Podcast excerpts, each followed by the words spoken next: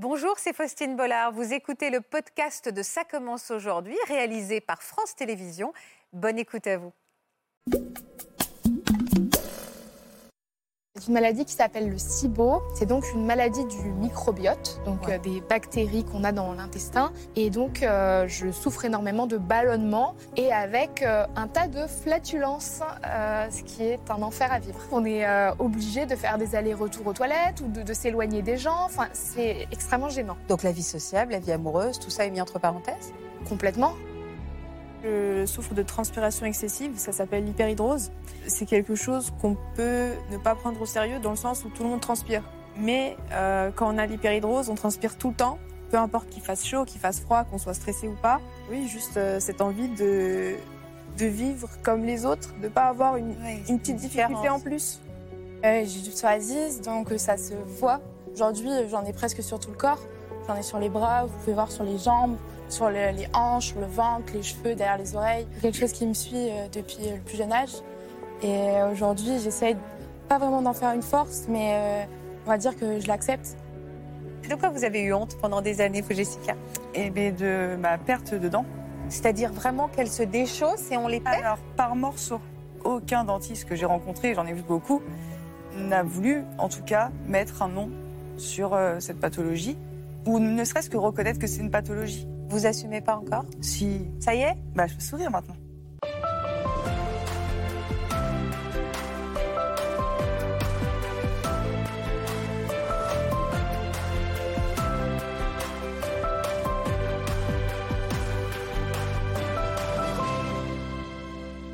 Bonjour à tous et merci de nous rejoindre pour ce nouveau numéro de Ça commence aujourd'hui. Aujourd'hui, justement, ce sont quatre jeunes femmes qui vont nous parler d'une maladie dont elles ont longtemps eu honte, une maladie qu'elles ont voulu dissimuler, oublier, une maladie qui les a empêchées de vivre comme tout le monde. Longtemps, elles se sont cachées du regard des autres et aujourd'hui, c'est sur notre plateau, sous la lumière des projecteurs, qu'elles ont décidé de prendre la parole. On va accueillir ces quatre incroyables jeunes femmes, Dora, Stella, Inès et Jessica. Salut Bonjour à toutes les quatre. J'aime bien faire ça.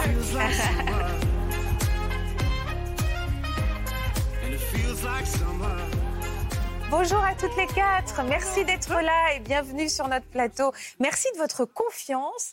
Euh, C'est d'ailleurs la première question que j'ai envie de vous poser. Pourquoi avoir décidé de prendre la parole aujourd'hui, Dora?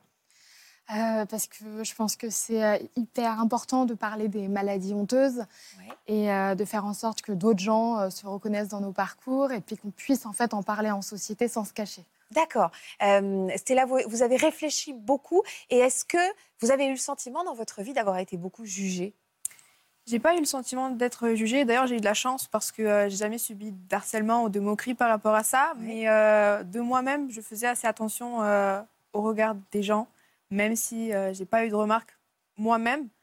Euh, quand on est enfant, par exemple, les élèves, quand ils voient euh, d'autres personnes et qu'ils font des, des- des remarques à ce sujet-là, même si ça me touche pas moi, je sais qu'ils en parlent. Vous vous anticipez en Voilà, permanence j'anticipe et je me dis, ils peuvent dire la même chose sur moi. Donc, euh, Donc c'est épuisant aussi. voilà, faire toujours attention, c'est un peu, euh, un petit peu fatigant. Vous êtes toujours sur vos gardes, vous aussi, Inès je rejoins son parcours à Stella. Euh, J'ai du psoriasis, donc euh, ça se voit premièrement. Et les enfants entre eux euh, sont Cruel. moqueurs, méchants parfois. Donc euh, au début, je, ouais, je cherchais à le cacher, à, à le dissimuler à travers des vêtements. Maintenant, j'essaye de l'assumer et je pense que venir ici, c'est une concrétisation du chemin parcouru. Ah, cette émission s'appelle Ça commence aujourd'hui. Donc en effet, là, il y a une page qui se tourne. Et vous, Jessica, aujourd'hui, vous êtes en paix avec cette différence avec ce... Vous appelez ça comment d'ailleurs? Un handicap, une différence? Bah, on n'est pas reconnu comme handicapé, alors en fait, non, on sont juste différents. Ouais. En fait, on a l'impression d'être euh, diminué physiquement et, et de ne pas pouvoir s'assumer aux yeux des gens. Vous assumez pas encore? Si, Ça y est? Bah, je peux sourire maintenant. On va parler de tout à l'heure de d'autres, justement, votre différence. Je vous présente, je vous présente Florian Ferreri qui va nous accompagner aujourd'hui et qui va aider également celles qui se retrouvent dans vos témoignages à la maison, celles et ceux d'ailleurs qui ont ce qu'on appelle peut-être une maladie euh, honteuse. Euh, Est-ce que ça vous a rendu cette, euh, votre vie impossible, vous, Dora, la maladie dont vous souffrez? Oui, euh, ça m'a rendu ma vie euh, très très compliquée à gérer. euh, Enfin, ma vie est une organisation autour de, de ce problème intestinal que, que j'ai. Et euh, il faut toujours effectivement y penser à chaque instant de, de la journée. Alors, quelle est cette maladie dont vous souffrez? Alors, c'est une maladie qui s'appelle le SIBO. Euh, c'est un acronyme pour Small Intestinal Bacterial Overgrowth en anglais, ce qui veut dire pullulation bactérienne de l'intestin grêle. C'est donc une maladie du microbiote, donc Ouais. euh, des bactéries qu'on a dans l'intestin. Ouais. Et c'est quand ces bactéries ne sont plus en harmonie et remontent dans l'intestin grêle, qui est un endroit où on n'est pas censé avoir énormément de bactéries. D'accord. Et ces bactéries-là, ce qu'elles font, c'est qu'elles se mettent à manger les aliments avant même que moi j'ai pu les ingérer et elles créent des gaz. Et donc, euh, je souffre énormément de ballonnement, euh, d'inconfort intestinal avec euh, constipation, diarrhée et avec un tas de flatulences, ce qui est un enfer à vivre. Et ce qui est un enfer, et ce qui est douloureux? Très douloureux, Ah, en plus. en plus. Bien, oui. Parce Vous auriez pu en, en parler ouvertement avant, justement, il y a quelques années de ce sujet? J'ai mis un certain temps à en parler publiquement. Mais j'en ai quand même relativement vite parlé à mon entourage et au corps médical. D'accord. À quel âge ça a commencé à se manifester de manière à ce que vous disiez ça n'est pas normal? Euh, je dirais que le problème a commencé euh, dans ma vingtaine, donc autour de mes 22 ans. Et euh, en fait, moi, j'avais pas du tout de problèmes intestinaux dans mon enfance et dans mon adolescence. Et d'un jour à l'autre, j'ai commencé vraiment à ballonner, mais de façon complètement délirante et à avoir des gaz incessants toute la journée. Au début, je me suis dit, bon, euh, euh, bon bah, j'ai dû manger quelque chose de, de pas bon. Mhm. Et en fait, ça commence à être un mois, deux mois, six mois, sept mois, un an, euh, où en fait, on, on voit bien que ça ne se rétablit pas. Et moi, c'est à peu près au bout de six mois que j'ai décidé d'aller consulter. D'accord. Ça se voyait physiquement, les ballonnements? Oui, euh, oui, oui, ça se voyait euh, physiquement. J'étais obligée de changer ma garde-robe, donc euh, j'ai commencé à porter des, des robes un peu larges, des joggings, etc., parce que c'était très inconfortable.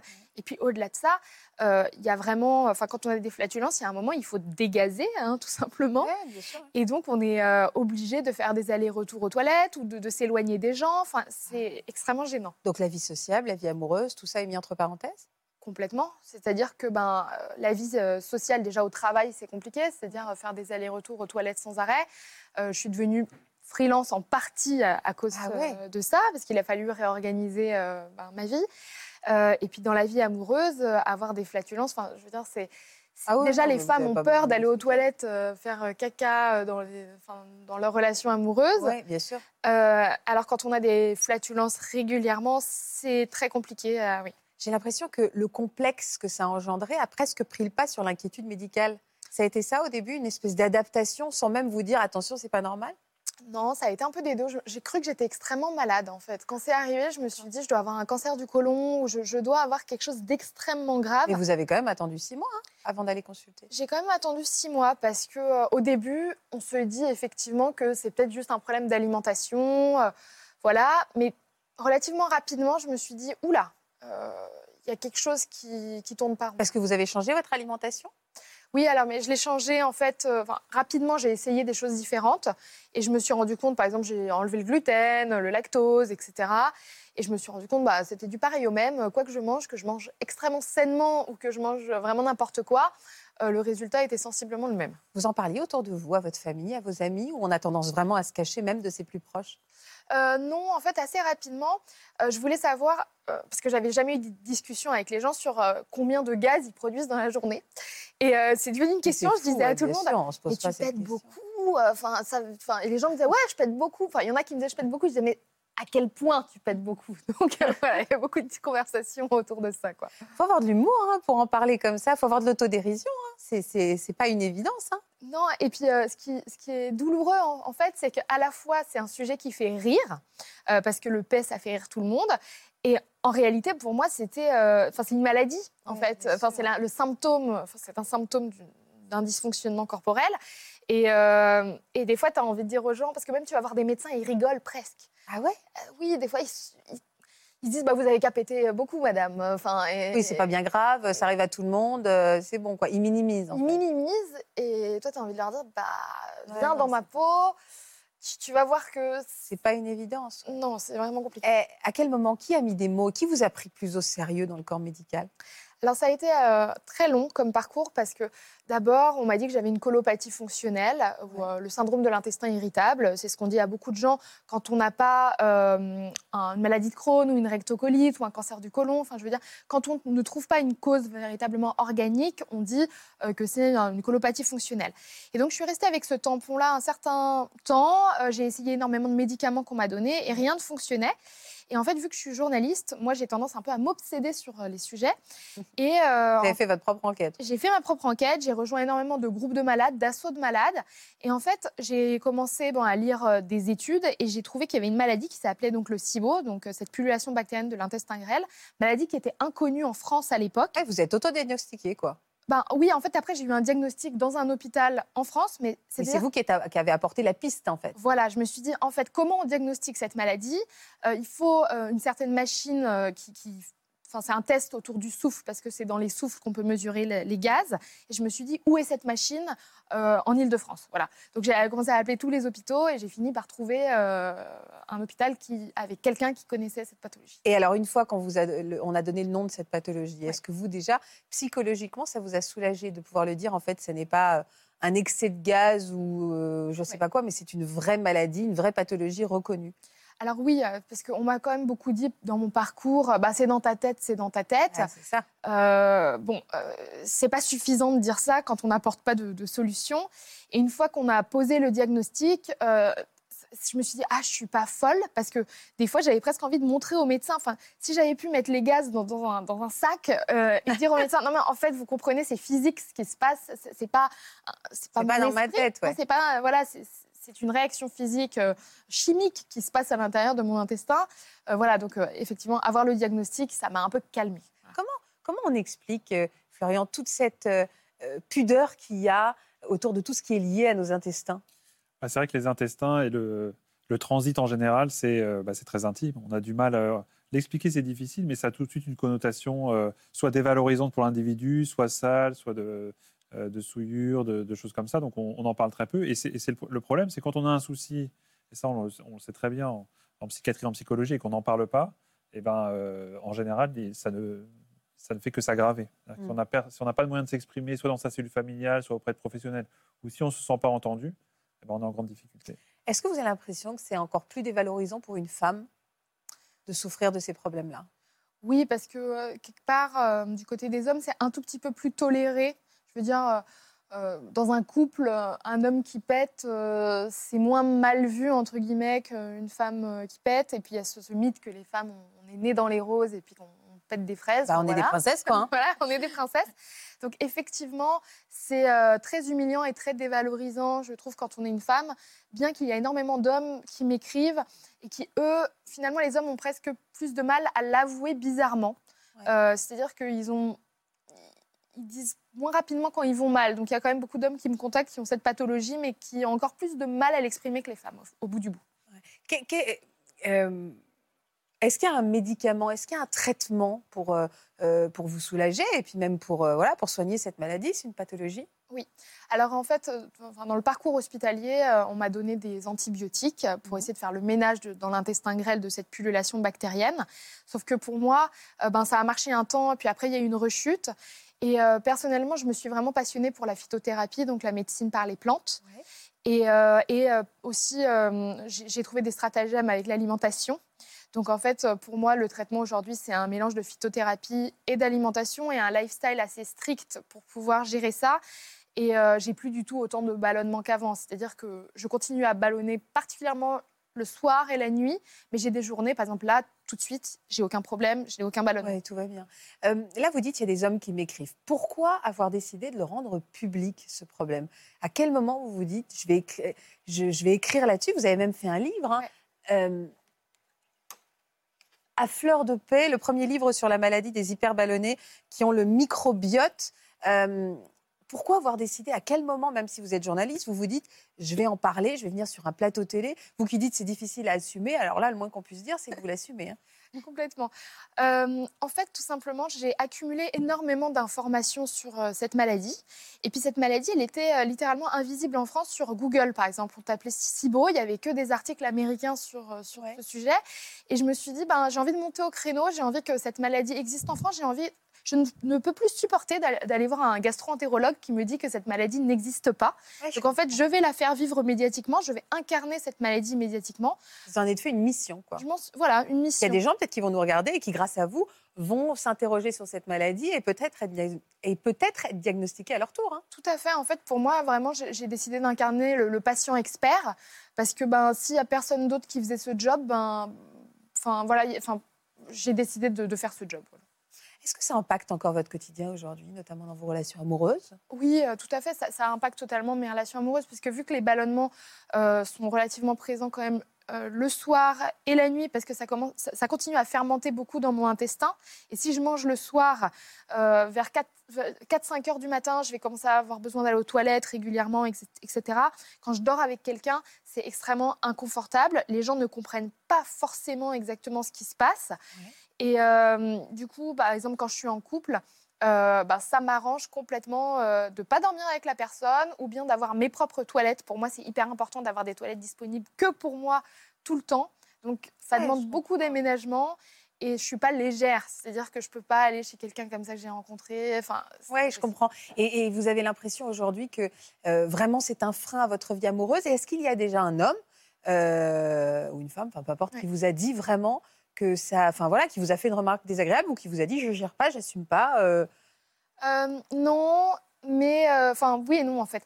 Frontalement non, mais euh, par exemple euh, quand j'ai euh, sorti ce livre, j'étais en couple et la personne avec qui j'étais en couple, euh, comparé à tous mes amis qui ont reposté mes vidéos, qui ont vachement fait la promo de mon livre, tout d'un coup ça a été un silence radio complet de la part de cette personne. C'était un silence très douloureux, comme si finalement il ne pouvait pas assumer ma, Ouais, c'est ça. Vous l'embarquiez dans cette, dans, voilà, dans dans ces projecteurs, quoi. Et vous aussi, Oui. vous l'embarquiez sous la lumière et il n'était pas forcément prêt. Non, pas prêt. Et puis euh, une autre fois, quand, quand c'est arrivé, quand j'avais 22 ans, euh, j'étais aussi en couple avec un garçon et je passais énormément de temps aux toilettes. Et euh, vu que je passais tellement de temps aux toilettes, des fois je prenais mon ordinateur pour travailler aux toilettes carrément comme ça.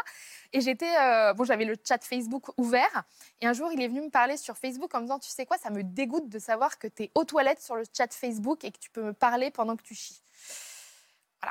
D'accord, ok. Bon, alors oui, ok, bah, tout est résumé.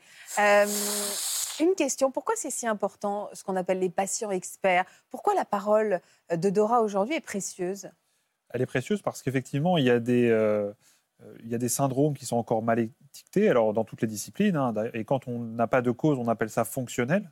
C'est-à-dire qu'il n'y a pas de raison, euh, dans l'état actuel des connaissances euh, anatomiques ou euh, euh, biochimiques. euh, Donc, euh, donc c'est fonctionnel. On peut, on peut avoir des, des plaintes digestives fonctionnelles, on peut avoir un certain nombre de choses comme ça.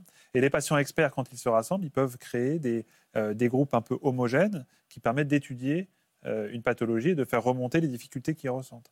Alors, après, derrière un syndrome, il peut y avoir euh, des causes diverses et variées. La pullulation microbienne, c'est connu de longue date dans certaines, en post-chirurgie par exemple, quand, a- on est intervenu sur l'intestin, et c'est moins connu en l'absence de tout problème anatomique.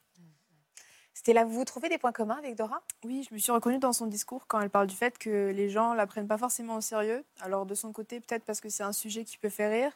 Moi, c'est euh, donc moi je souffre de transpiration excessive. Ça s'appelle l'hyperhidrose et euh, c'est quelque chose qu'on peut ne pas prendre au sérieux dans le sens où tout le monde transpire. C'est normal de transpirer, mais euh, quand on a l'hyperhidrose, on transpire tout le temps, peu importe qu'il fasse chaud, qu'il fasse froid, qu'on soit stressé ou pas. Et euh, On transpire de partout. on tra- Alors, ça dépend des personnes. Moi, je transpire des mains, des aisselles et des pieds. Et euh, c'est vraiment en très grosse quantité. Et c'est à longueur de journée. Donc, euh, Vous, vous nous avez confié justement des images parce que vous en parlez sur TikTok, oui. justement pour normaliser ce que vous vivez. On regarde un extrait de ce que vous partagez.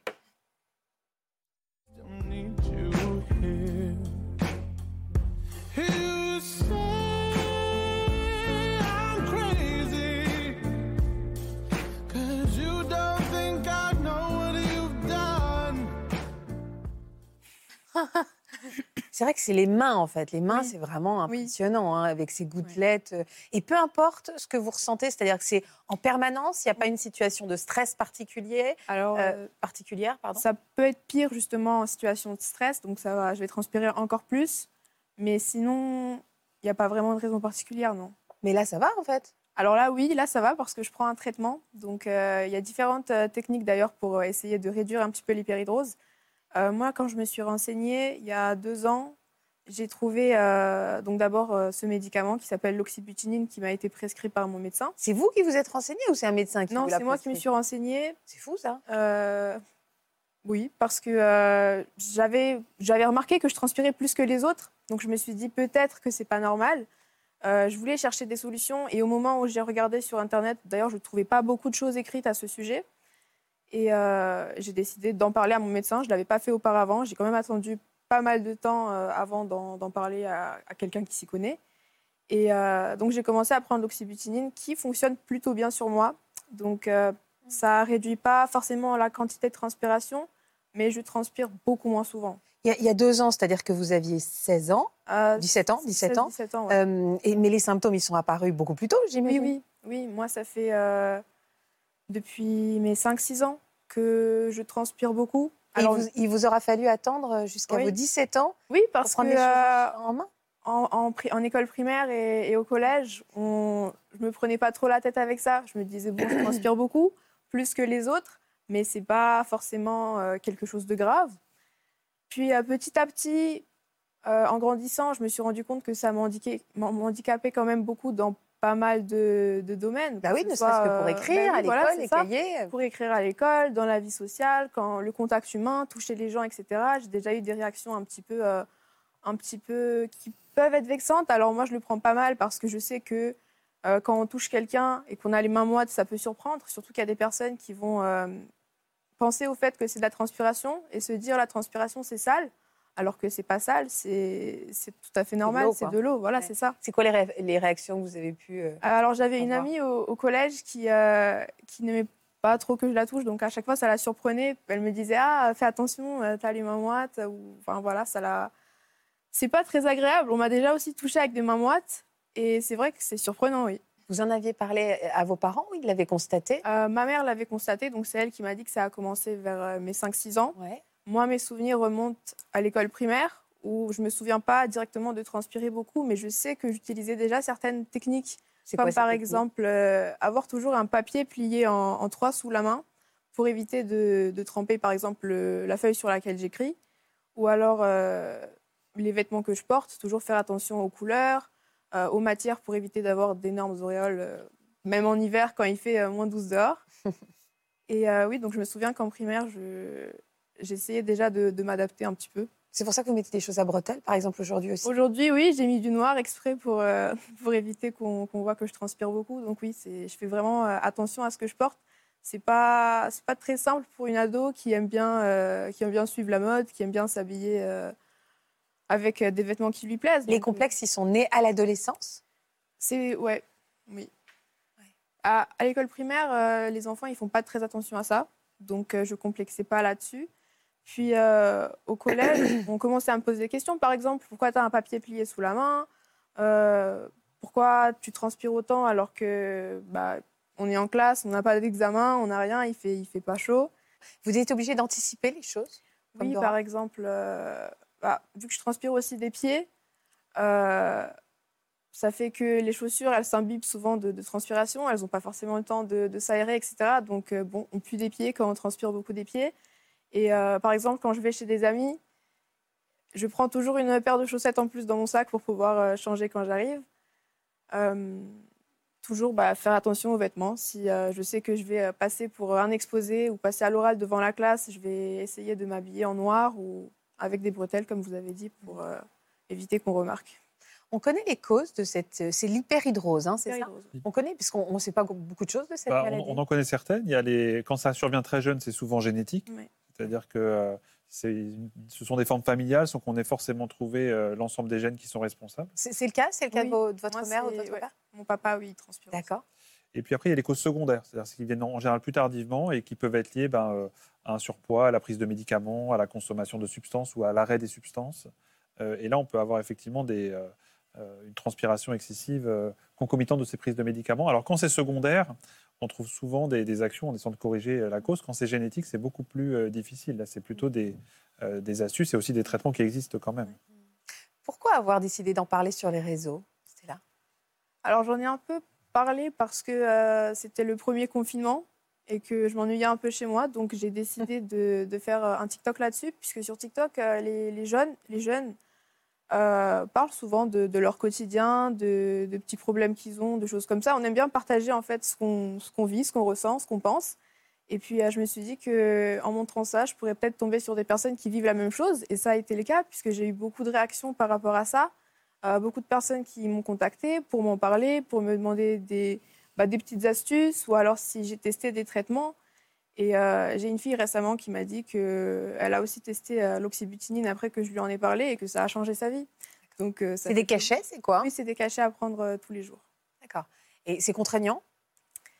Euh, de prendre des cachets ou de l'hyperidose prendre des cachets ou est-ce qu'il y a des contre, enfin il y a des effets Alors, il y euh, a, il y a secondaires? des effets secondaires. Euh, moi, j'en ai pas ressenti, il me semble, à part que j'ai la peau très sèche, mais ça, c'est le cas de base. Euh, mais la personne, du coup, qui, la fille qui a commencé à en prendre, justement, elle m'a demandé ensuite si j'ai pas eu une poussée d'acné suite euh, bah, au début du traitement. Euh, moi, j'ai pas une peau acnéique, donc j'ai pas eu de soucis là-dessus, mais c'est un des effets secondaires qu'on peut rencontrer. Donc voilà. Vous avez l'impression de l'avoir transformé en force aujourd'hui cette différence? Pas forcément une force, mais euh, en tout cas, j'ai plus, j'ai pas du tout peur d'en parler, j'ai pas honte de, de le dire aux gens. J'ai de l'hyperhidrose. D'ailleurs, j'ai des mains qui deviennent bien moites là. Ouais. Euh, J'aime bien en parler parce que il y en a qui connaissent pas du tout, donc ça leur fait apprendre quelque chose. Euh, et voilà, c'est aussi intéressant pour les autres et ça leur apprend à, à moins juger et puis à découvrir une autre, une autre maladie qui est pas forcément tabou, mais dont on parle pas souvent. Vous avez une vie amoureuse? J'ai pas de vie amoureuse, j'ai pas eu, j'ai pas été dans une relation amoureuse euh, pour l'instant, donc je peux pas vous dire si à ce niveau-là ça va me gêner. Ça l'a compliqué, vous pensez? Je pense pas que ça, ça l'est compliqué, mais je me pose déjà des questions pour la suite. Est-ce que ça va être gênant plus tard? Oui, tenir la main. Voilà, c'est ça, tenir la main, enfin le contact, etc. C'est, il y a des personnes qui le supportent pas. Comme, comme je l'ai dit, il y a des réactions des fois qui sont un petit peu bizarres, mais il y a des personnes que ça dérange pas du tout. On Bah m'a oui, aussi ça. déjà pris les mains pour, euh, pour voir, pour toucher, et on m'a dit, bah, moi ça me dérange pas, c'est pas grave. Ouais. Vous travaillez ou pas encore? Oui, je travaille, j'ai un job d'été dans un café. Et euh, Alors, est-ce que ça vous pose un problème? Je Ou est-ce qu'on que peut regarder parfois vos mains de façon... euh, j'avais peur que ça me pose un problème. Après, avec mon traitement, je transpire pas trop en ce moment. Ouais. Euh, ce qui est gênant bah, dans ce travail-là et dans la vie de tous les jours, c'est par exemple quand il faut rendre la monnaie ou prendre la monnaie et qu'on tend la main toute moite comme ça et après la personne, elle, elle touche et donc elle suit. Euh, mais sinon, ça va, j'ai pas eu trop de problèmes pour l'instant. C'est euh, qu'est-ce que ça vous inspire ce témoignage? Est-ce que c'est ça peut devenir une force euh, d'être euh, d'être comme ça, euh, euh, voilà, d'être différente Et moi, je suis assez épatée hein, par Stella et sa capacité à en parler avec beaucoup de simplicité. Ça forge un caractère d'être confronté au regard des autres ou à une différence dès son plus jeune âge, 5-6 ans. hein. Ah, Ça participe beaucoup, à mon avis, euh, effectivement, à, forger sa personnalité, parce que ça teste au long cours un peu les capacités d'adaptation. Et dans la vie, on sait que la vie, c'est fait d'imprévus, et plus on est capable de s'adapter, en général, plus on est confortable, et plus on réussit des belles choses. Donc euh, ça, ça a certainement participé. Et puis, ce qui est important, c'est peut-être de ne pas être tombé dans le piège de euh, l'autostigmatisation. C'est-à-dire que certes, on peut être stigmatisé parce que ça peut, euh, euh, les gens peuvent euh, considérer qu'on n'est pas à l'aise ou qu'on est stressé alors qu'on ne l'est pas. Mais c'est pas pour autant qu'il faut s'interdire de faire certaines choses parce que les autres pourraient euh, avoir un ça. jugement. C'est que la transpiration, on l'assimile à certaines émotions. Donc, euh, qu'est-ce qui s'est passé pour qu'à ce moment-là, tu transpires? Un garçon pourrait se dire, oh là là, euh, euh, je lui plais visiblement. Euh, non, mais c'est vrai, ça peut, prê- non, mais ça peut prêter à confusion. Ah bah, Ou elle est extrêmement nerveuse alors qu'en fait pas du tout. Ou elle est malade alors qu'il fait moins 15. Alors qu'est-ce qu'elle a? Elle a, de la, elle, est- elle a de la, température. C'est vrai que ça peut prêter vraiment à confusion. Et puis l'autre aspect, alors ça c'est plus pour les moqueries, c'est euh, ça renvoie aussi à l'hygiène. Donc ça Oui. c'est euh, Ouais. ça c'est plus compliqué à, À désamorcer, mais vous avez trouvé un- plein d'astuces justement pour désamorcer ça. Vous aussi, vous avez réussi à transformer votre différence en force, Inès? C'est un long chemin, mais je pense que euh, je suis sur la très très très bonne voie. Très, très, très. Pas que très bonne. Non, très, non, très, non, très, très, bonne voix. Je pense que j'ai fait un bon parcours euh, depuis petite. Ouais. C'est quelque chose qui me suit euh, depuis le plus jeune âge. Et aujourd'hui, j'essaye pas vraiment d'en faire une force, mais euh, on va dire que je l'accepte. Mhm. J'essaye de l'accepter. J'essaye alors de faire une force, j'essaye, j'accepte. En tout cas, on va voir que vous avez fait du chemin. Cette maladie, vous avez donc décidé euh, de vivre avec. C'est le psoriasis, vous nous en avez parlé tout à l'heure. Avant que vous nous racontiez votre parcours, on va faire connaissance donc avec cette petite fille que vous. Inès naît en 2001 à Dunkerque. Véritable petit rayon de soleil, elle fait le bonheur de sa famille. Pourtant très jeune, la fillette doit faire face à quelques problèmes de santé. En 2005, elle se fait opérer d'une tumeur bénigne au menton. Et si l'intervention se passe à merveille, c'est face à une autre maladie qu'Inès va devoir se battre. Car depuis son entrée en maternelle, elle commence à développer des petites plaques sur le corps. Rapidement prises en charge, les plaques se dissipent, laissant un peu de répit à la jeune fille durant l'enfance. Pourtant, Inès est loin de se douter qu'elles vont réapparaître de plus belle à la puberté. Voilà, c'est un peu mon histoire. Euh, ça a commencé, euh, je dirais, euh, maternelle, primaire, avoir des petites plaques légères sur le corps, mais comme un enfant qui est stressé, comme, comme vous avez vu, j'ai une tumeur bénigne au menton et au palais, donc je pense que ça a provoqué euh, du stress chez un enfant en bas âge. Après, ça s'est euh, arrêté, on va dire. J'ai été traitée euh, par les médecins. Ma maman est infirmière, donc elle a- elle m'a très très bien encadrée. J'étais très suivie. Ça ça s'est atténué vraiment en primaire. Et à l'adolescence, ça s'est vraiment Empiré? Empiré. Bah, pas empiré, ça, ça, on va dire que c'est la naissance du psoriasis. On a mis un, un- un mot sur la maladie. Euh, C'était pas comme aujourd'hui. Aujourd'hui, j'en ai presque sur tout le corps. J'en ai sur les bras, vous pouvez voir sur les jambes, sur le- les hanches, sur le ventre, les cheveux, derrière les oreilles. J'en ai quand même pas mal. C'est par, par séquence, on va dire. Euh, ça dépend, ça joue beaucoup sur les émotions. C'est le stress, la fatigue, la tristesse. Et des fois, ça peut être aussi, euh, je suis heureuse et du coup, je, je montre que je suis heureuse et en fait, mon corps parle à ma place, en fait. C'est quoi le psoriasis alors, si on devait Alors. reprendre les choses à, à l'origine? Le psoriasis, c'est une maladie inflammatoire Mm. euh, dont l'expression est principalement au niveau de la peau. Et donc, c'est un, un renouvellement excessif des cellules. Donc, il peut y avoir, euh, ce qu'a très bien décrit, des plaques, euh, des, euh, euh, des desquamations. Quand c'est au niveau du cuir che- chevelu, Des ça- quoi? Des desquamations, pardon, des- la peau qui, se, qui part en, un peu en, en poussière, en, D'accord. en- comme des pellicules au niveau du cuir D'accord, ok, ok, ok. Donc la peau s'épaissit et c'est effectivement c'est, euh, c'est- ça peut être disgracieux. Ça peut être douloureux parfois quand on se gratte et que ça saigne. Parce qu'on doit- on se gratte tout le temps, en fait, ça démange. Inconsciemment, euh, moi, j'ai appris à pas me gratter. Mais euh, par exemple, c'est ce que je disais avec une, une amie, euh, on dort des fois ensemble. Et elle dit, Inès, des fois, je te tiens les mains la nuit parce que tu te grattes à sang. En fait. Ah ouais? Et Vous en euh, avez en ce moment? Euh, Oui, en ce moment, j'en ai sur les jambes, euh, on peut Ah voir. oui, d'accord. Et là, ah ça va, je suis pas vraiment en crise. J'en ai sur les bras. Ah ouais? Et là, je suis pas en crise. J'ai fini mes examens cette année. Donc là, ça va, ça se commence à se calmer. Mais par exemple, en période d'examen, c'est un cauchemar. C'est un cauchemar, c'est invivable. Ouais. Est-ce que vous pouvez nous remontrer Ah oui, pas de sont- souci, regardez. Ça fait ça, Ah ouais. comme ça. Et là, en ce moment, vous n'êtes pas en crise? Non, là, je suis pas en crise, ça va. Ça Et fait donc, les moments où ça ressort le plus, c'est les moments de Ouais, stress? c'est C'est-à-dire que c'est associé à des émotions négatives? Bah, moi, je pense que oui. Je le revois quand je suis pas bien, ça, je le vois plus sur mon corps, quand même. Mais oui, par exemple, en période d'examen, il suffit que je suis malade, par exemple. Un rhume, une petite grippe, un truc comme ça, euh, mon corps, il réagit encore plus. Et ça se voit, quoi. C'est une- c'est une- c'est un stress, c'est une- l'expression d'un stress? Alors, c'est n'est pas l'expression d'un stress, c'est une- vraiment une maladie inflammatoire dont on connaît bien les mécanismes. Ouais. Mais par contre, euh, les poussées, la, la fréquence des poussées, la, la durée des On poussées a l'impression que c'est quand même euh, associé à des moments particuliers. dépend, de, dépend de son environnement et de la vie. Et le stress a un grand rôle. Et c'est pour ça que dans la prise en charge, il y a la partie dermatologique pure et il y a la partie euh, psychologique, psychiatrique pour essayer de- de- de mieux gérer le stress. Est-ce que vous avez parfois des crises de psoriasis avec euh, quand vous avez des émotions euh, très heureuses? Il y a un garçon qui vous plaît, vous avez comme, Ça, comme certaines personnes rougissent, vous vous pouvez avoir des des, des- des éruptions. euh, Ça, j'ai jamais vraiment vu. Moi, c'est vraiment quand je suis vraiment, vraiment pas bien.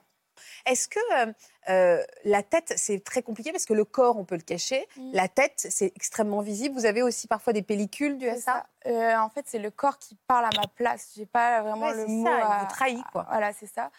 Le visage, ça va, j'en ai très rarement. C'est vraiment en hiver quand je suis fatiguée, j'en ai sous les yeux. Mais c'est vraiment, on voit presque rien. Ça, pour l'instant, je sais que ça va prendre de plus en plus de place sur mon corps, mais Ah pour bon? l'instant. Parce que ça va évoluer dans le temps? Bah, c- normalement, c'est une maladie qu'on a à vie. Et euh, au début, j'avais peut-être une plaque là, une plaque là, une plaque là. Après, ça a été sur tout mon genou. Après, ça c'est descendu, c'est remonté. En fait, c'est quand même paradoxal parce que plus je l'assume et plus il prend de la place sur mon corps. Alors qu'avant, je l'assumais vraiment pas du tout et j'avais que une ou deux plaques par-ci par-là. Ça vous empêche pas d'être très belle. hein. Merci. Euh, non, vraiment. Euh, je me suis fait la réflexion avant même que vous me parliez euh, de, de- de cette, de cette pathologie. Le cuir chevelu aussi, euh, ça se traite de la même manière que le corps? J'ai des shampoings à la cortisone pour, pour les cheveux. Je dois faire des soins qu'on doit laisser poser la nuit, qu'on attend. Ça, c'était très, très, très, très, très douloureux quand j'étais plus jeune. Moi, je, je revois les images de ma maman et moi euh, avec le peigne, hein, parce qu'en plus, j'ai des cheveux bouclés, alors qu'ils divisaient mes cheveux pour mettre le produit qui massait, qui m'ont laissé Oh. poser la nuit qu'on devait relaver le lendemain. C'était compliqué. Là, je touche du, du bois, du singe plus. Euh, J'en ai, ai presque plus dans les cheveux D'accord. mais ça s'est étendu dans, sur le corps. C'était un, un choix. Alors, euh, c'était par rapport à ce que vous disiez sur le fait que c'est euh, inexorable et que ça va s'aggraver. Alors, c'est pas toujours le cas. hein. Des fois, ça reste localisé. Puis, Mhm. c'est comme c'est une maladie inflammatoire qui évolue par poussée. Mhm. Des fois, on peut avoir des, des périodes de la vie où c'est quand même, on est en nette accalmie. Et puis aussi la progrès, les, les progrès de la médecine. Et là, dans, dans ce domaine-là, il y a quand même des gros, gros progrès. Et certains patients qui sont répondeurs, hein, tout le monde n'est pas répondeur, bénéficient des nouveaux, de nouveaux protocoles et ils sont nettement, nettement améliorés. hein. Ce qu'il faudrait déjà avoir accès aussi euh, à la médecine, c'est ce que je disais euh, dans les coulisses, c'est qu'il y a un, un gros problème, je pense, euh, niveau euh, accessibilité. Par exemple, là, j'ai ma dermato est décédée. Donc, ça fait des mois, des mois, des mois. Je suis, je suis de Lille, donc c'est une grande ville. Lille même, je ne suis incapable de trouver un dermato. J'ai euh, encore en mai dernier, Ouais, appelé alors aujourd'hui, pour 17 avoir un rendez-vous pour avoir un, avec un dermatose, c'est des mois à compliqué, l'avance. Donc, quand on a une, Mm. une pathologie lourde comme ça, on peut pas se permettre de se dire ah, Ça. bah, je le verrai à Noël. Quoi. Mm. Non, c'est sûr, c'est- très dommageable. Parce qu'en plus, je me répète un peu, mais il y a vraiment des nouveaux traitements euh, Qui existe. très efficaces qui sont. euh, Et j'aimerais bien les essayer. ah, je- Oui, et vous n'avez pas tenté, euh, euh, je parle de médecine un peu, euh, je dis pas du tout que c'est la solution, mais je m'interroge. Vous avez exploré cette, J'ai euh, exploré cette piste-là? grâce à ma mamie. Bon, au début, j'y suis allée un peu, euh, Arculon, voilà, doucement, sceptique, on va dire. sceptique, très sceptique. Et étonnamment, après, je pense que ça joue aussi euh, beaucoup sur euh, la façon de penser, voilà. mais ça m'a, ça mon corps avait réagi Positivement. positivement. Et vous n'avez pas eu, euh, continué J'avais, si j'y vais de temps en temps là, de temps en temps quand, parce que c'est sur Dunkerque, il faut que je rentre comme Ah oui, c'est ça, il y euh, a aussi. comme je suis étudiante. euh, Et puis c'est cher. C'est oui, Parce que c'est je suis pas sûre que ça soit pris en charge. c'est- Ouais, c'est ça. Non, c'est pas pris en charge ces Mais, mais ce qui est très intéressant, c'est de ne pas opposer, euh, on va dire, une médecine très scientifique et, et d'autres approches qui peuvent apporter au moins un apaisement. Oui, c'est ça c'est qui est ça, important. il ne faut pas tomber dans le tout. charlatanisme non plus. Non, mais- voilà. Non, pas du Mais tout, en mais tout c'est cas, c'est. complémentaire. Voilà, il faut Ça peut être complémentaire. Ça peut être complémentaire. Voilà. Vous avez quelqu'un dans votre vie? Oui, j'ai quelqu'un qui m'accompagne euh, aujourd'hui. Euh, ça se passe très très bien. Ça se passe très très bien. Et je pense qu'il est un, il est très important aussi euh, dans dans l'avancée euh, de mon acceptation. Que ça soit. Pourquoi euh, Il a joué quoi comme rôle? il m'a beaucoup rassurée, je pense. Il- C'est le premier à dire, mais Inès, euh, tu, moi je voyais que ça et lui il le regardait même pas en fait. Et en fait il m'a tout de suite dit, parce qu'il est très bio, écolo, du coup il m'a dit, je peux te faire essayer ce savon là, ça ira. Tu sais, tu es belle comme ça, moi je le vois même pas ton psoriasis. Il a dit, c'est, je pense que quand on aime quelqu'un, on aime pour euh, ce qu'il est et pas pour ce qu'il, Mm. pas pour rien. Le physique joue, mais c'est rien par rapport à ce que l'amour peut apporter. Est-ce que vous pensez que la tumeur a joué un, un- un rôle, soit son- dans son développement Mm. Est-ce que ça a été une, une poussée de stress qui fait que votre corps a répondu ou ce l'inverse? que ma maman disait. Je pense que comme j'étais petite, inconsciemment, moi, je l'ai pas compris. Ouais. Mais c'est mon corps, en fait, qui a vraiment réagi, euh, qui a vraiment réagi à- face à ça. Ouais. Elle pense que c'est lié. Après, euh, ma maman fait du psoriasis, mon grand-père faisait du psoriasis. Ah oui, donc il y a aussi. c'est lié partie- aussi, je Je pense. savais pas qu'il y avait une partie génétique. Après, aussi je suis le- Il y a- pas. une part euh, Ouais. familiale et génétique dans ces, euh, dans ces maladies inflammatoires. Ah, les parents nous donnent pas que des bonnes choses. hein.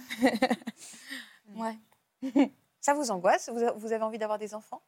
Euh, J'aimerais bien, pas tout de suite, hein, pas tout de suite. non, bah, Il a bien compris le message en tout cas, parce que c'est un cri du cœur le pas tout de doucement, suite, hein. doucement. J'ai encore le temps. Mais euh, oui, je me vois un futur avec des enfants, évidemment. Ça fait combien de temps que vous êtes en couple? Ça fait quelques mois. Ah, c'est tout récent. Oui, Vous êtes très amoureuse? Oui. Ça- Genre très, très, très? Bah, ça va. Et lui, il est Il va être amoureux? trop content après, sinon. Et lui, il est amoureux? Je pense, oui. Regardez derrière moi. Ah non. Coucou Inès, j'espère que tu vas bien et que tout le monde s'occupe bien de toi dans l'émission. J'ai malheureusement pas pu être présent aujourd'hui, mais j'ai tenu à te laisser un petit mot pour te dire que je suis très fier de toi et de la personne que tu deviens. Je suis très fier du combat que tu mènes pour toi et pour les autres. Tu es une personne vraiment merveilleuse, donc je te remercie pour tout et je te fais des gros bisous et je t'aime. Il m'avait dit, euh, tout le monde pleure dans ce genre d'émission. J'ai dit, non, c'est pas vrai. Alors, c'est pas ce genre d'émission, c'est la nôtre. Et c'est pas qu'on pleure, c'est qu'on est en vérité. voilà, On est en authenticité. c'est ça. Et il dit quand même que c'est un combat que vous menez pour les autres. Il utilise ce mot combat. Vous vous y reconnaissez J'aimerais bien. Je pense que c'est important d'en parler, c'est ce que je disais. Euh, je pense que je me suis vraiment. J'ai commencé à, l'accepter quand je l'ai vu sur les autres. J'ai commencé à regarder des filles sur Instagram, j'ai suivi des comptes de filles qui étaient 100% naturelles et qui montraient leur psoriasis et d'une manière très artistique. Elles, le- elles le mettaient en scène comme si c'était des fleurs sur leur corps, Ah une panthère. C'était vraiment. J'ai trouvé ça beau en fait. Et je me suis dit, ça peut être beau. Il faut juste que ça soit toi qui le montres. Et à partir du moment où tu le montres et tu l'assumes, ça, ça rend les choses jo- jolies. Qu'est-ce que vous avez envie de dire à toutes celles qui nous regardent ou ceux qui en souffrent aujourd'hui? Parce que vous allez peut-être être une révélation euh, pour ces personnes. J'aimerais dire que hum, faut s'aimer soi-même avant, euh, avant, avant toute chose. C'est- le, le point de départ à beaucoup de choses. Après, j'aimerais dire que, comme dit souvent ma maman, soit tu es la victime, soit tu es la victoire. Et je pense qu'on est mieux. On est mieux de se placer en tant que victoire qu'en tant que victime. Mais on peut le mettre, ça, en baseline de notre émission. Soit tu es une victime. Elle me le répète très souvent, elle est vraiment une figure de bienveillance. Donc, euh, je pense que c'est le mot d'ordre.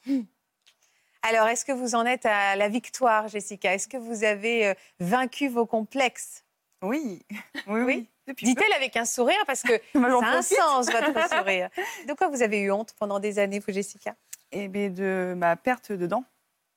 Alors, racontez-moi, qu'est-ce qui se passe et comment ça s'exprime?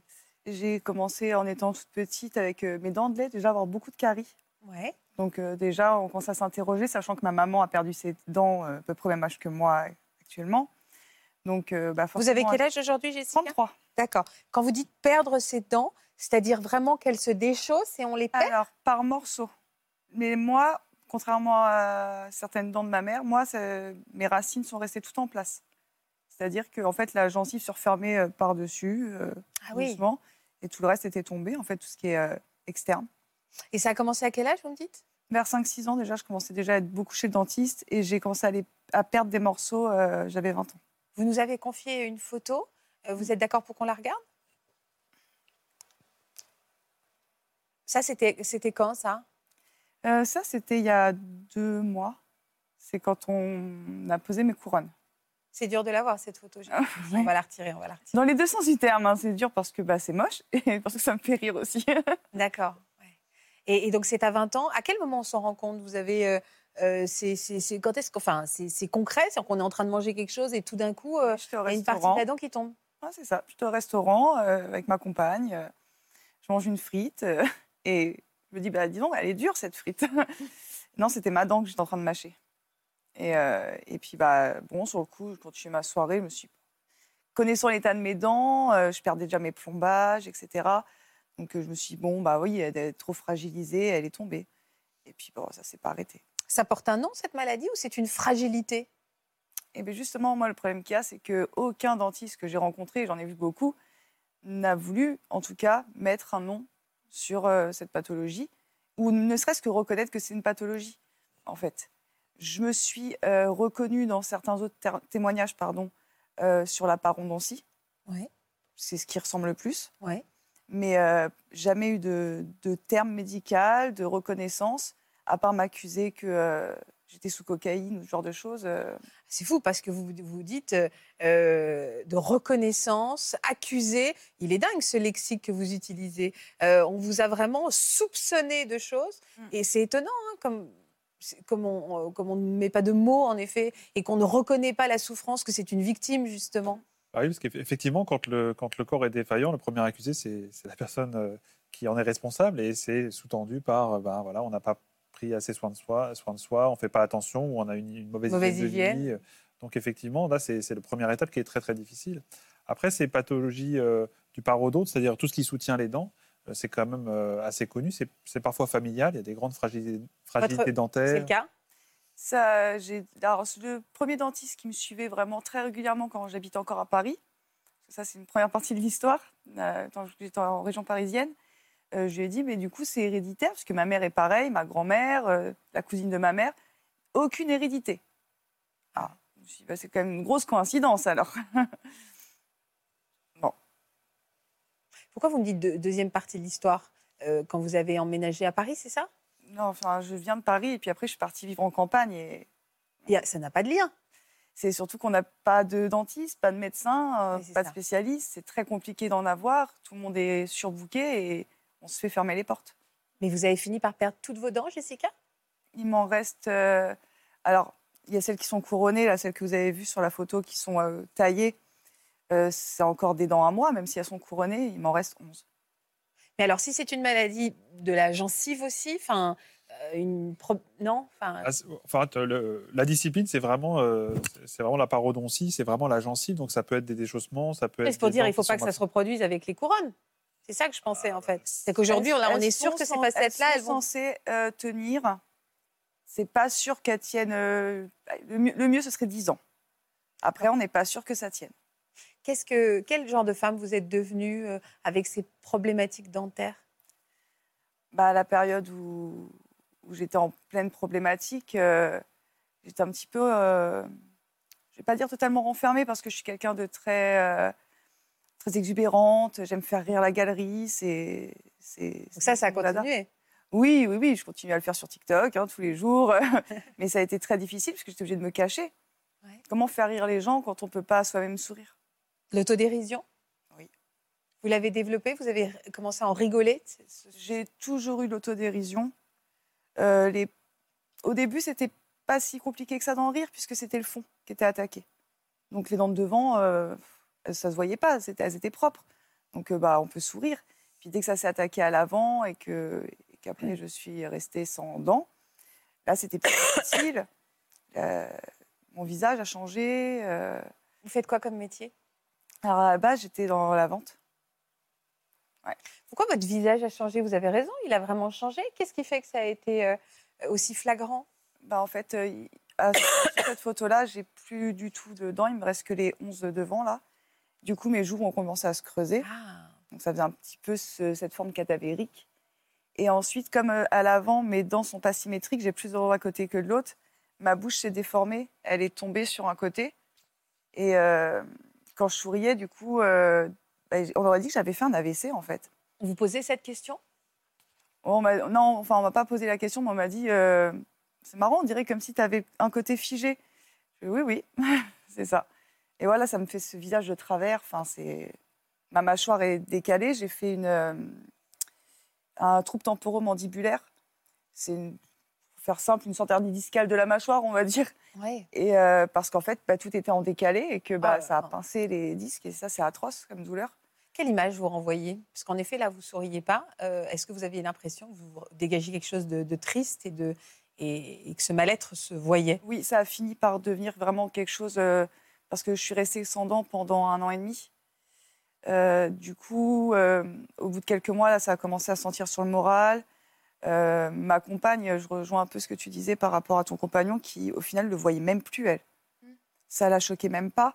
Et euh, du coup, bah, c'est vrai qu'on avait. Des fois, elle était là, mais souris, mais qu'est-ce que t'as à faire la tête? Je la regardais, puis je, fais, je souriais, du coup, je dis, tu comprends pourquoi je souris pas? Fait, excuse-moi. Et c'est vrai qu'il y a des moments, bah, du coup, je, ouais, j'avais ce, en soirée, je pouvais plus m'amuser, je pouvais plus rire, je pouvais plus chanter. Ah ouais. C'est notre passion, on chante toutes les deux. Euh, bah, Ah bah oui. Mais pas, euh, Mais vous me disiez, vous faites quoi comme travail? Euh, actuellement, maintenant, je fais, je suis sur TikTok, Ouais. YouTube. Mais à l'époque? Mais avant, j'étais dans la vente. Ah oui. Et ça, c'est vraiment compliqué. Ah bah c'est parfait hein, pour accueillir le client. ça a pu vous poser des vrais soucis, c'est-à-dire qu'on se cache, on... J'ai eu des problèmes avec des employeurs. Ah oui, carrément. oui, euh, qui me reprochait euh, lors de l'attente l'attente à la, à la caisse de ne pas sourire aux autres clients pour euh, bah, mettre la- un peu de joie, de bonne humeur dans l'attente, parce que des fois ça peut être long. Et euh, il dit oui, ça serait bien de sourire un petit peu, là, tu te rends compte, euh, tu pinces, tu pinces, le- ton sourire il est pincé, c'est pas agréable. Et je l'ai regardé, j'ai souri, je voulez vraiment que je souris Et du coup, il m'a regardé, il m'a dit bon, d'accord. Je ne peux pas me permettre de sourire aux gens avec une bouche dans cet état, c'est juste pas possible. C'est triste en effet de dire je ne peux pas me permettre de sourire aux gens. Et non. Et dans des entretiens d'embauche, ça a pu vous angoisser? Euh, bah, C'est-à-dire qu'en fait, j'avais développé cette habitude de, de mouvement de main en fait, qui allait avec la parole tout le temps. Donc, dès qu'il n'y a plus de parole, on peut se mettre comme ça, et dès qu'il y a une parole, on cache. Un sourire, on cache. Ou de s'appuyer comme ça sur les tables pour parler, pour pas qu'on voie. Donc c'était devenu un réflexe. hein. Je l'ai perdu il y a peu de temps. Mais Vous aviez d'autres techniques comme ça pour vous cacher? Ah bah, la meilleure, c'était le masque. Ah bah oui. La meilleure période de ma vie, le, le, Covid. Avec vous masque. avez, vous pouvez pas être très nombreux à dire cette phrase. La meilleure période de ma vie, ça a été le Covid parce que tout le monde était euh, à la même enseigne et personne n'y prêtait attention. C'est ça. Et je pouvais aller dans les magasins, faire des sourires à la caissière sans qu'elle sans qu'elle voie rien. Quand on a des sacs et qu'on veut parler, bah, je peux pas avec les sacs euh, Ah ouais. me cacher le visage. Donc euh, je fais hum, hum, hum. c'est très difficile. Et ça vous a posé des problèmes pour vous alimenter? Oui. Ah bon? Oui. Pourquoi Euh, tant que j'avais encore mes dents cassées, j'arrivais à peu près à me débrouiller. Mais à partir du moment où on m'a fait l'extraction des, euh, des huit dents, plus bah, il y en a eu deux autres qui ont suivi, plus celles qui avaient déjà été enlevées, euh, là, ça, bah, je mâche avec les dents de devant. Ce qui fait que ça les a cassées, hein, évidemment. C'est pas fait pour ça, euh, les dents de devant. Donc, bah, en public, déjà, mâcher comme ça, ah, C'est pas très esthétique. ah, pas du tout. Et puis, bah, on mâche comme on peut. C'est très mal mâché, mal digéré. Et en plus, euh, bah, les- la fatigue au niveau de la mâchoire, euh, Ouais. c'est trop long. Donc, au bout moment, ça coupe l'appétit. J'ai plus envie de manger, j'arrête de manger et, euh, et je repiocherai plus tard. Quoi. Des gens hein, ont pu l'as- la- l'associer à, à de la négligence, à des problèmes d'hygiène. Oui. Clairement, euh, j'ai bon, eu beaucoup de chance. En même temps, c'est vrai que je suis quelqu'un qui dégage quand même quelque chose d'assez froid au premier abord. Donc, on va pas forcément venir me, Taper dans le dos. Non, mais euh, je vois bien au regard des gens des fois qu'il y a un... Voilà. Un soupçon. Oui, genre, euh, ouh, elle est cracra. Et euh, ouais. Est-ce que vous avez le sentiment, vous dites, je suis quelqu'un d'assez froid, est-ce que ça a pu vous rendre aussi un peu distante? Mm. Bah, ça n'a pas aidé à cette période-là, mais j'ai toujours été quelqu'un euh, de très timide, de très réservé, donc non. C'est... Ça me donnait une excuse pour ne pas aller vers les gens. Et dans vos relations amoureuses, est-ce que ça a été compliqué aussi Est-ce que vous avez cherché à le dissimuler au maximum? Pas du tout. Avec ma compagne, ça va faire bientôt 14 ans qu'on est ensemble, donc euh, Ah elle oui. m'a connue avec dents, avec moins de dents et sans dents. euh, donc euh, non, ça, j'ai jamais eu de soucis. Bon, devant elle, j'avais tendance quand même à cacher ma bouche parce que bah, je me voyais un petit peu de temps en temps dans le miroir. J'évitais vraiment très très souvent ce miroir. Hein. Je l'aimais pas du tout, surtout au brossage de dents. Mais, euh, mais je savais ce que je renvoyais comme image et Ouais, c'est dur. hein. on a tendance à dire, mais la pauvre, qu'est-ce qu'elle voit toute la journée quand je souris? Ah, je cache. Donc là, vous avez ces nouvelles dents depuis combien de temps? Et bien là, ça fait à peine un mois. Alors? Bah, c'est super. Genre renaissance? Ouais. Et vraiment. comment ça se fait, pardon, hein, mais qu'il n'y ait aucun dentiste qui vous ait proposé ça avant? Alors, c'est un petit peu compliqué, c'est-à-dire qu'avant, on n'avait pas le 100% santé. Ouais. Ça, c'est depuis, de- depuis janvier 2020, le 100% santé. Donc, avant, il y avait aussi une part de ma faute. Je ne pouvais pas me permettre de payer des couronnes quand mes dents se cassaient. euh, Ça coûte une fortune. Voilà, j'ai jamais pu. Je ne viens pas du tout d'une famille aisée, et loin de là. Et c'est pas moi, avec mon petit salaire de vendeuse, qui me payait des couronnes. Quoi. Donc, du coup, euh, je ne pouvais pas faire. Ensuite, avant le 100% santé, euh, il y a un dentiste qui a voulu me prendre en charge, qui m'a proposé des solutions, mais c'était des implants. Il en fallait quatre, les deux dentiers en haut, en bas, euh, l'appareil, et euh, les couronnes. Parce que là, techniquement, vous avez quoi? Pardon de vous poser Ah, cette oui. question, mais Là, j'ai un dentier, donc euh, pour dentier papy mamie pour que vous vous situez tous, mais ça s'appelle un appareil, hein, ouais. un appareillage. Donc en haut, en bas, partiel, puisque j'ai encore un peu de dents devant. D'accord, donc c'est amovible ces dentiers. C'est amovible le soir. Euh, voilà, on retire, on nettoie. Dans le verre, à côté Non, Non, parce que on a toujours cette image-là. hein, Mais non, surtout pas. Il ne faut pas faire tremper dans les produits. C'est pas très bon en fait pour les dentiers. Il vaut mieux brosser avec un peu de, de hum, savon de Marseille en fait et une brosse à ongles Ouais. et le nettoyer. Puis moi je le remets parce que bah, j'ai quand même une compagne euh, à laquelle je tiens. euh. J'aime bien avoir la nuit des dents. Mais sinon euh, c'est juste ça quoi. Puis après les- le reste c'est brossage. euh, C'est confortable ou c'est désagréable? Le premier que j'ai eu, puisque là c'est le nouveau, euh, c'était pas évident. C'est pas évident parce que moi mon cerveau était déjà acclimaté. Pour moi c'était, euh, je l'ai eu quelques jours avant mes 30 ans, donc c'était mon cadeau d'anniversaire. Je l'attendais avec euh, une joie immense ce dentier. Donc mon cerveau avait déjà fait un- une part du travail. Mais une fois qu'il est dans la bouche, quand vous êtes resté un an et demi sans rien, déjà ma langue s'était totalement aplatie. Elle avait plus la même forme. Donc quand on a remis des dents, elle savait plus du tout où se mettre. Mhm. Comment on fait pour parler? J'avais la sensation, parce qu'il faut savoir que du coup on a un palais en métal sur tout le palais. Et en bas, il y a des barres en métal qui traversent derrière les dents. Donc la langue tape là-dessus. Le palais en métal, ça a un goût au début, c'est pas forcément agréable. Ouais. On a la sensation d'avoir la bouche pleine toute la journée. On n'a qu'une hâte, c'est de le retirer. Quoi. Et après, il faut apprendre à manger avec. Puisqu'on ne peut pas mâcher la nourriture, euh, comme la plupart des gens souvent mettent euh, la nourriture d'un côté ou de l'autre. Là, il faut faire vraiment euh, une symétrie, en fait. Si je mets un bout de viande là, il me faut un autre bout de viande là. Et Donc, on vous apprend à faire ça Oui, on a, ça, un petit, euh, on a un petit carnet, en fait, euh, un petit dépliant qu'on nous donne et qu'on nous explique, voilà, de telle semaine à telle semaine, pas de viande, euh, que Ah ouais? telle sorte d'aliments. Oui, oui. Ah oui, oui, oui, c'est vraiment Oui, ça contraignant, c'est lourd. Au début, oui. Après, on s'y fait. Euh, Oui, puis après, le, le bonheur qu'on a à avoir retrouvé son sourire. D'ailleurs, c'est ma question, euh, Florian, ça handicape tout son rapport aux autres quand on ne peut pas sourire? C'est terrible, c'est la première chose qu'on renvoie à l'autre quand même. Exactement, ça, ça, ça, Ça perturbe trompe sur énormément. qui on est. Exactement, ça trompe ceux qui en est. Et puis, euh, alors, parce que les, les autres le perçoivent. Et puis, ça, ça modifie son propre moral. C'est-à-dire qu'on sait très bien que si euh, on, on réfrène son envie de, de sourire, et même on se force à ne pas sourire, ça nous rend euh, finalement plus pessimistes et plus tristes. Donc, c'est euh, terrible. Et ça, c'est des, exercices qui ont été faits. Vous, lisez une histoire en vous obligeant à pas sourire, et vous lisez la même en vous obligeant à sourire. Alors, on met un petit crayon entre les dents. Et, euh, la connotation de l'histoire n'est pas la même. C'est une illustration. Mais donc, il y a le regard des autres et puis il y a sa propre appréciation de soi qui sont extrêmement perturbées par les, par les défauts du visage. Est-ce qu'aujourd'hui, on peut se dire que vous avez réussi à en faire une force ou faut pas non plus pousser? Je considère pas ça comme une force dans le sens où euh, j'ai toujours eu ce caractère à, à jamais me laisser abattre. Donc pour moi, ça n'a rien changé. C'est juste que bah, je suis passée par là. Ça va, revenir. hein. Les dents du bas ne tiendront pas euh, toute la vie. hein. Donc euh, je sais que ça va recommencer d'ici quelques temps, dans quelques années, mais ça fait pas une force. C'est juste on se dit bah voilà, je, je vais pas en mourir. C'est quoi? C'est des dents. C'est moche, c'est sûr. C'est pas facile pour manger, mais bon. Donc, le plus beau compliment qu'on puisse vous faire, c'est que vous avez un joli sourire. Juste, t'es jolie, déjà, ça me fait plaisir. parce que, bah, en fait, juste sans les dents, on se trouve moche. Il n'y a rien à y faire. hein, euh, c'est... Ça change tout. Merci en tout cas à toutes les quatre d'avoir partagé euh, ces expériences avec beaucoup d'honnêteté, beaucoup d'humilité et en même temps de franchise et, d'humour. Je suis persuadée que ça a pu aider des personnes à la maison. Merci infiniment. Euh, merci Florian de nous avoir accompagnés. Merci à tous pour votre fidélité. D'ailleurs, vous pouvez retrouver toutes ces émissions sur la plateforme France TV et en podcast. On est très présent également. Je vous embrasse très fort. Merci d'être toujours de plus en plus fidèles à venir nous rejoindre. À demain et à tout de suite aussi. Vous aussi venez témoigner dans Ça commence aujourd'hui. Vous avez été victime d'un viol et vous vous êtes retrouvée enceinte à la suite de cette agression.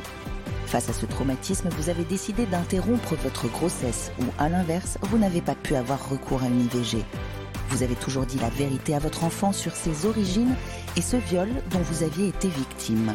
Si vous êtes concerné, laissez-nous vos coordonnées au 01 53 84 30 99 par mail ou sur le Facebook de l'émission. Euh, ça fait du bien d'en parler. Je m'attendais pas que ça soit autant bienveillant, intimiste. Le plateau est très agréable. Je pense que j'en ressors plus fort de cette expérience. On sent qu'il y a eu un passé, mais qu'au final, on va très bien maintenant. Quoi. Salut Salut Voilà, j'espère que ce podcast de Ça commence aujourd'hui vous a plu. Si c'est le cas, n'hésitez pas à vous abonner. Vous pouvez également retrouver l'intégralité de nos émissions sur France.tv.